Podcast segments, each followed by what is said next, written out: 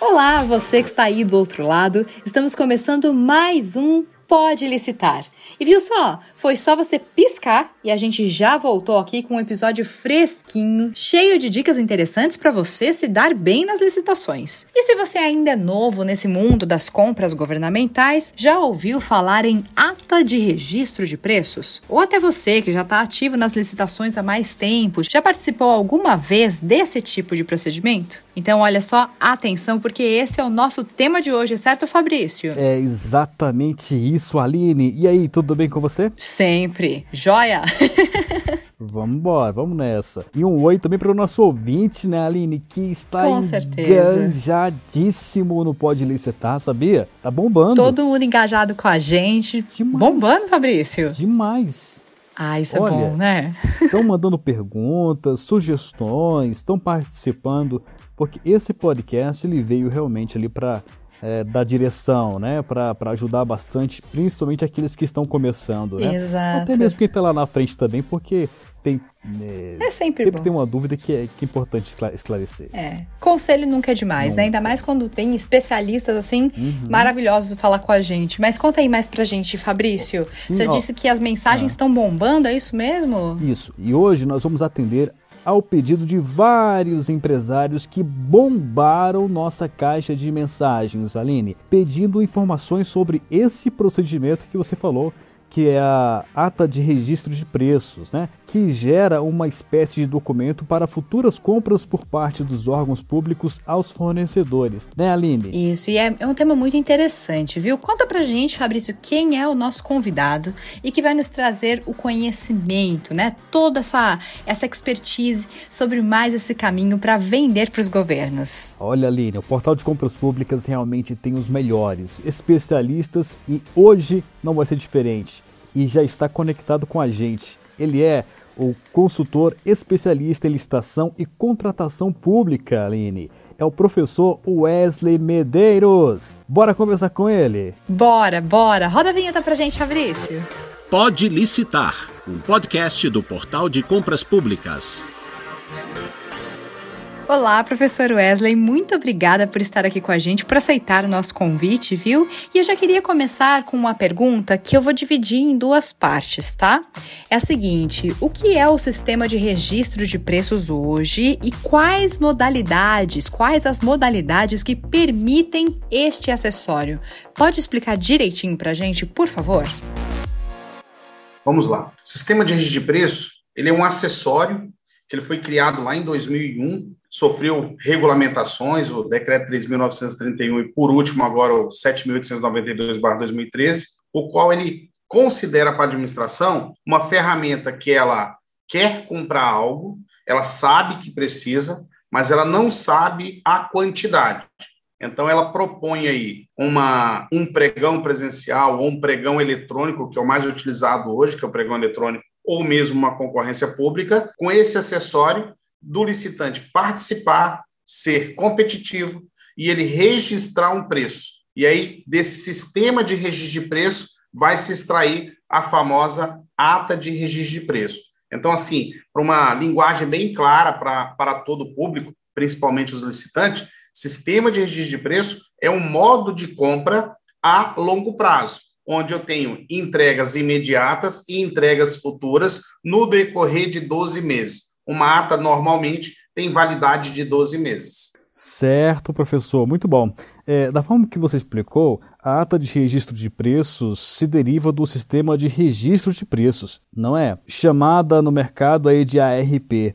Quais são as suas principais vantagens? Depois que o licitante ele participa da licitação, ele tem duas situações. A primeira, ele ser o vencedor do sistema de registro de preço, ele vai ser o vencedor da ata de registro de preço, vai ter ali o seu produto ou o seu serviço registrado com aquele órgão que vai ser dominar, denominado de órgão gerenciador, e ali ele tem o preço dele registrado por 12 meses. Quais são as vantagens? Ele tem oportunidade diária de venda, né? seja para o órgão gerenciador, ou um pouquinho mais na frente eu quero explicar um, pouco, um pouco sobre o momento da adesão, que os licitantes chamam muito de carona, mas hoje, o que, que eu vejo de vantagem numa ata de de preço? É você ter oportunidade de registrar o preço de um produto e ter aquele produto de uma forma mais rápida para promover uma prospecção no mercado para órgãos que não participaram daquela licitação. Ou seja, a ata de registro de preço na mão de um licitante, ela vira um instrumento de venda e multiplicação de vendas dentro da empresa.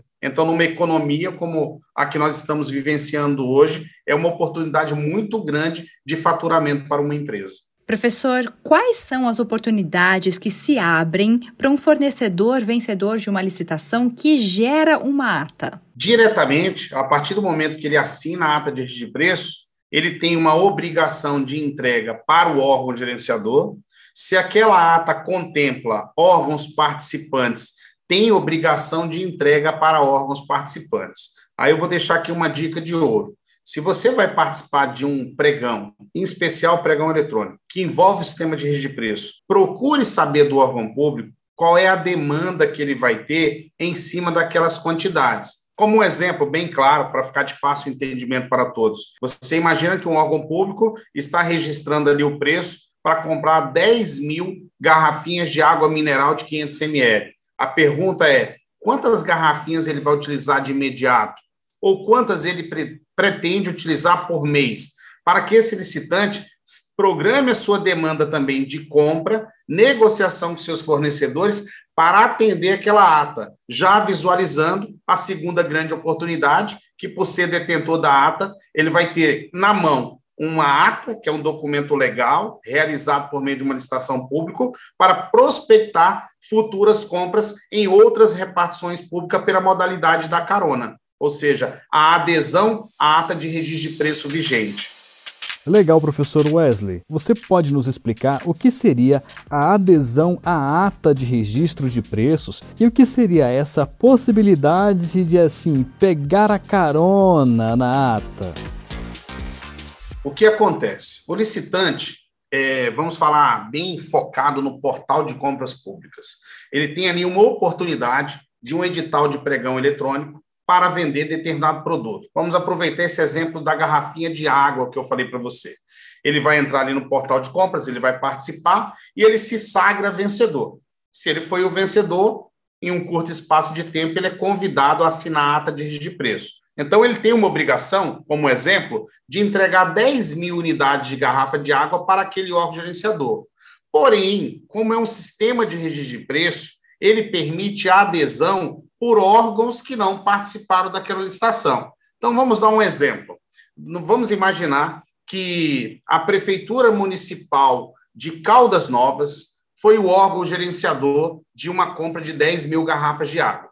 Você foi lá, você foi o vencedor, você cotou cada garrafinha dessa aí a três reais e você tem essa obrigação de entrega aí na validade da ata, que tem a duração de 12 meses. Só que você quer multiplicar essa venda. Então, o que, que o decreto 7.892 diz? Que a carona, a adesão, ela pode ser feita ao dobro da quantidade licitada. Então, se eu tenho mil garrafinhas, para a carona eu tenho duas mil. Só que ela cria um excludente. Ela diz o seguinte: toda adesão limita-se a 50% da quantidade do órgão gerenciador. Então, se eu tenho mil garrafinhas eh, registradas aqui com a Prefeitura de Caldas Novas que, que eu faço? Eu vou para o mercado prospectar. Eu vou lá na prefeitura de Goiânia e digo assim: setor de compras da prefeitura, eu tenho uma ata com preço muito bom de água mineral envasada em garrafa de 500 ml na prefeitura de Caldas Novas. E a prefeitura de Goiânia está precisando comprar garrafinha, ela já fez uma pesquisa de mercado, viu que aquele preço está oscilando em 3,54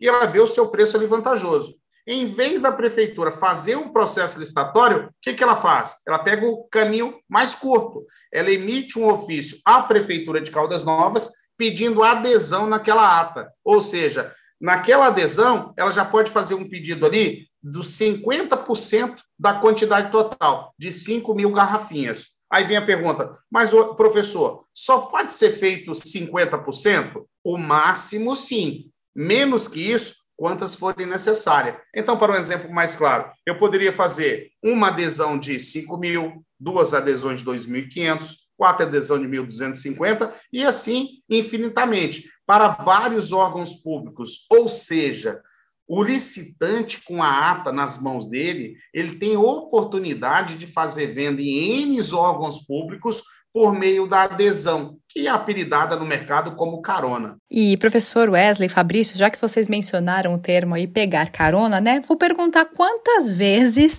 vou, vou entrar de carona na pergunta, né? É, professor, quantas vezes se pode pegar uma carona em uma ARP? Aquilo que eu expliquei. A carona ela é limitada ao dobro da quantidade do órgão gerenciador. Então, para a gente, como se diz, é, massificar esse aprendizado. Se o órgão gerenciador registrou 10 mil unidades, a carona pode comprar 20 mil, que é o dobro. Só que cada adesão dessa não pode passar de 50% da quantidade do órgão gerenciador. Então, aquele exemplo que eu dei na tua pergunta anterior, a Prefeitura de Caldas Novas registrou o preço de 10 mil garrafinhas. A Prefeitura de Goiânia quer pedir adesão. Por mais que eu tenha o dobro, que é 20 mil garrafinhas disponível para adesão, a Prefeitura de Goiânia só pode pedir adesão a 5, a 5 mil, porque 5 mil seria o quê? A metade da quantidade que a Prefeitura de Caldas Novas comprou. Só que esses 5 mil seria o limite para a Prefeitura de Goiânia. Mas a Prefeitura de Anápolis também quer 5 mil. a Prefeitura de Aparecida de Goiânia quer 2 mil. Ou seja, eu posso fazer várias adesões desde que a soma dessas adesões não ultrapassem o dobro da quantidade do órgão gerenciador, 20 mil. Em outras palavras, eu tenho aí a oportunidade de registrar o meu preço de 10 mil unidades naquela licitação que eu participo, e eu tenho a oportunidade de vender mais 20 mil unidades pelo processo de adesão. Professor Wesley, é, vamos frisar então esse ponto que é muito importante e de repente alguém pode ter perdido alguma parte, né? É, da forma que o senhor colocou, a ARP é uma assim, oportunidade de negócios muito especial para os fornecedores, certo? Pois eles podem multiplicar suas vendas por duas vezes.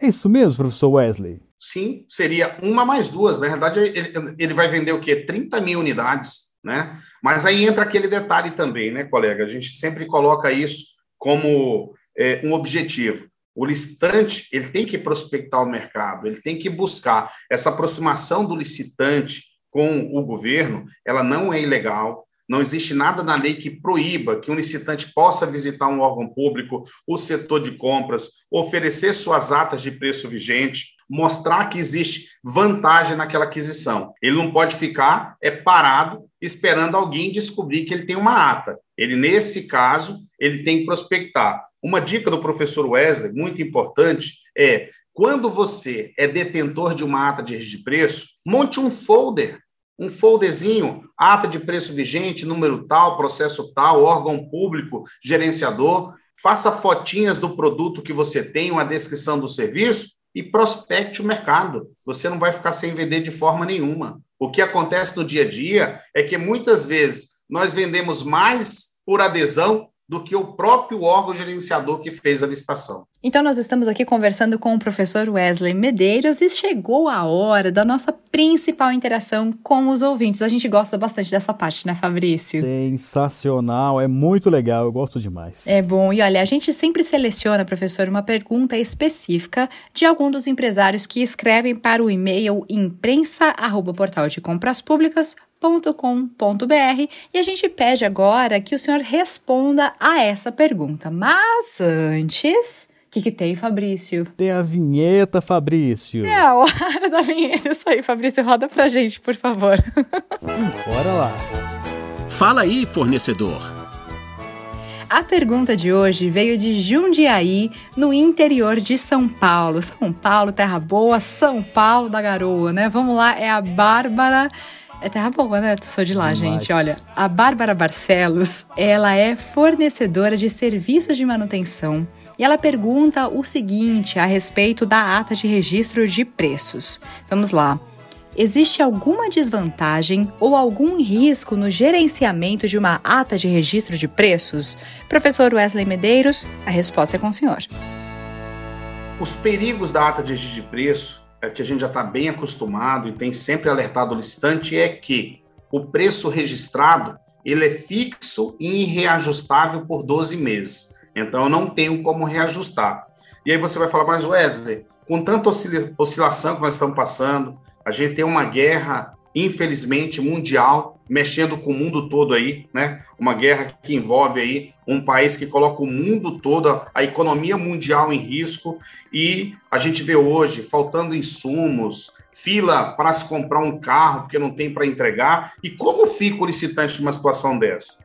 O decreto 7.892/2013 ele tem três pontos delicados que é muito bom a gente explicar para o licitante. O primeiro, lá no artigo 17, ele diz que quando o preço de mercado se torna maior ou menor, né, a, o licitante ele pode negociar esse preço, propor a negociação, um realinhamento, uma repactuação, né, desde que tenha um fato de força maior, uma área econômica, um fato do príncipe, algo acontecendo. Isso lá no artigo 17, e o, e o próprio artigo 17 invoca a Lei Geral de Licitação 866, no artigo 65, inciso 2, a linha D, que dá esse direito. Isso parece fácil.